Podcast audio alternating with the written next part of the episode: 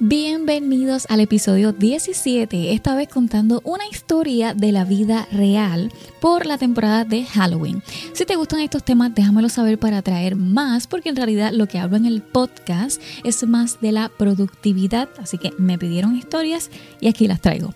Hoy voy a hablar del caso de Dorotea y te cuento un poquito de ella.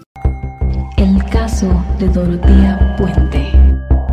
Ella era Dorotea Helen Gray Nació el 9 de enero del 1929 en Redlands, California. Era hija de Trudy May y de Jesse James Gray. Sus padres eran alcohólicos y su padre amenazó repetidamente con suicidarse frente a sus hijos, o sea, ella y sus hermanos. Su padre murió de tuberculosis en el 1937 y su madre perdió la custodia de todos ellos en el 1938 y murió en un accidente de motocicleta a finales de año. Posteriormente, Dorotea y sus hermanos fueron enviados a un orfanato donde fue abusada sexualmente. Ella sufrió bastante en su vida de niña y adolescente. Ella tuvo dos hijos, el primero se lo dio a sus parientes en California y el otro lo dio en adopción. En su vida adulta, Dorotea Puente fue una asesina en serie de la década del 1980. Y comenzamos con lo que pasó en abril del 1982, donde la amiga y socia comercial de Dorotea, Ruth Monroe, alquiló un espacio en un apartamento de la propiedad de Dorotea. Poco después de mudarse, Monroe murió de una sobredosis de codeína y Tilenol. Cuando la policía la interrogó, Dorotea dijo que Monroe se había deprimido debido a la enfermedad de su esposo y la policía le creyó, así que dictaminó oficialmente que la muerte fue un suicidio. Pero realmente Dorotea la fue drogando poco a poco hasta que la mató. Varias semanas después, Malcolm Mackenzie, de 74 años, acusó a Dorotea de drogarlo y robarle su pensión y al fin fue acusada y condenada por robo en agosto de ese año y fue sentenciada a cinco años de cárcel. Ella se las ingeniaba, así que cuando cumplía su condena comenzó una relación por carta, por correspondencia, con Everson Gilmouth, de 77 años. Entonces, cuando fue liberada en el 1985, después de cumplir tres años, abrió una cuenta bancaria junto con Gilmouth. En noviembre de ese año, Dorotea contrató a Ismael Flores para instalar paneles de madera en su casa.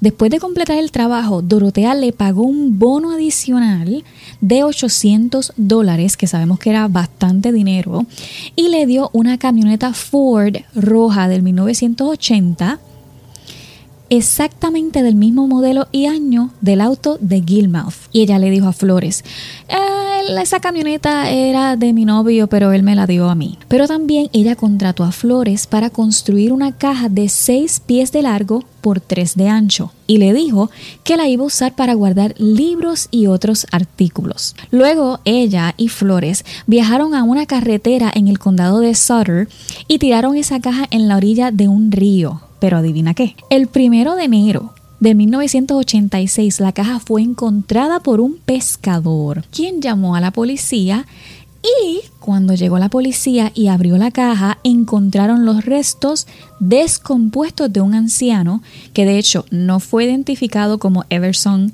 Gilmouth hasta dentro de tres años. Si recuerdan a Gilmouth, fue el que había hecho la cuenta de banco con ella y supuestamente era su novio. Durante ese tiempo, Dorotea cobró la pensión de Gilmouth y falsificó cartas para la familia de él para que ellos no se preocuparan por él. Como quiera, ella continuó alojando a inquilinos ancianos y discapacitados en su pensión.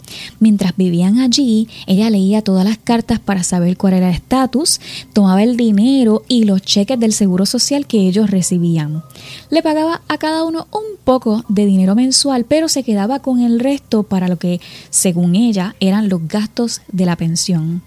La casa de huéspedes de Dorotea fue visitada por varios agentes de libertad condicional como resultado de órdenes previas para que ella se mantuviera alejada de personas mayores y no manejara cheques del gobierno. Los vecinos comenzaron a sospechar de ella cuando dijo que adoptó a un hombre alcohólico sin hogar llamado Chief para que supuestamente sirviera como personal de mantenimiento.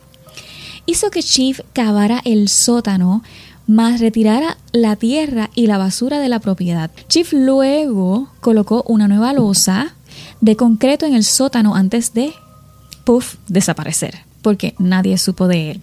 En noviembre de 1988 desapareció otro inquilino adicional de la casa de Dorotea llamado Álvaro Montoya. Y por este caso fue que vi por primera vez el caso de ella en la serie de Netflix The Worst Roommate Ever. Bueno, Montoya tenía una discapacidad de desarrollo y esquizofrenia. Después de que no se presentó a las reuniones, su trabajadora social lo denunció como desaparecido. Entonces la policía llegó a la pensión de Puente y comenzó a registrar la propiedad. Descubrieron que había removido recientemente el piso y con esa rareza continuaron haciendo hoyos alrededor del patio de la casa. Dios mío, qué desastre.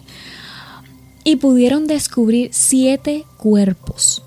Cuando comenzó la investigación de estos cuerpos, ella no era considerada sospechosa, pero tan pronto como ella se dio cuenta que esto no andaba bien, encontró el momento en que todos estaban ocupados y la policía la perdió de vista.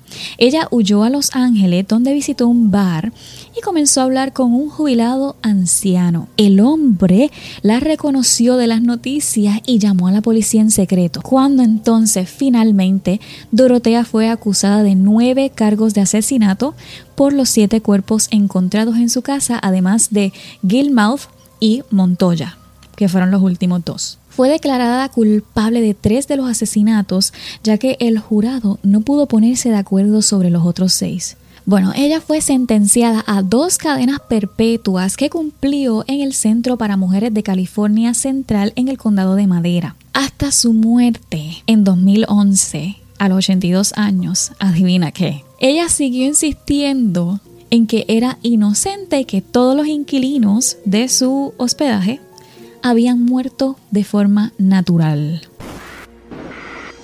Cuéntame qué piensas. Y si prefieres escucharme de camino a algún lugar, te dejo el link del podcast en la descripción. Y ahora sí, te espero por aquí la semana que viene con otra historia misteriosa.